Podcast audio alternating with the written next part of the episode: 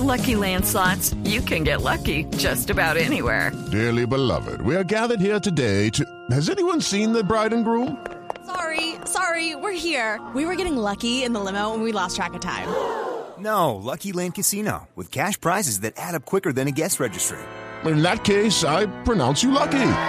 Play for free at LuckyLandSlots.com. Daily bonuses are waiting. No purchase necessary. Void where prohibited by law. 18 plus. Terms and conditions apply. See website for details. Son las 6 de la mañana, 46 minutos. ¿Cuál es la tendencia a esta hora en Twitter y cómo se mueven las redes? Giovanni Quintero, muy buenos días. Alejandro, buenos días. Este sábado se jugará el primer partido de la Superliga entre Nacional y Santa Fe y este es uno de los temas más comentados a esta hora en las redes sociales en Colombia. ¿Se me repite el partido desde? Nacional y, Santa Nacional Fe, y Santa Fe. Por la Superliga se jugará este sábado a las 7 de la noche en Medellín. Correcto. Otro de los temas más movidos en las últimas horas fueron las declaraciones del presidente de Venezuela, Nicolás Maduro, contra algunos exmandatarios latinoamericanos, entre los que se encuentra el expresidente Andrés Pastrana.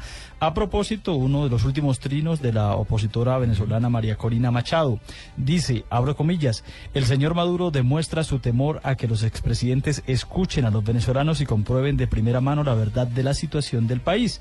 Y en lo que es viral, hay un video de un anuncio del Super Bowl eh, que causa gran revuelo en las redes sociales por contenido sexual y que en segundos usted encontrará en nuestra cuenta de Twitter arroba Blue Radio Co. Pues estaremos muy atentos de ese video y también estaremos muy atentos de todos los movimientos en el país vecino, en Venezuela, porque hay bastante movimiento de parte de gobierno, también de parte de la oposición. Recordemos que hoy, ya como lo mencionamos anteriormente, hay marchas eh, y hay protestas en las calles en Caracas.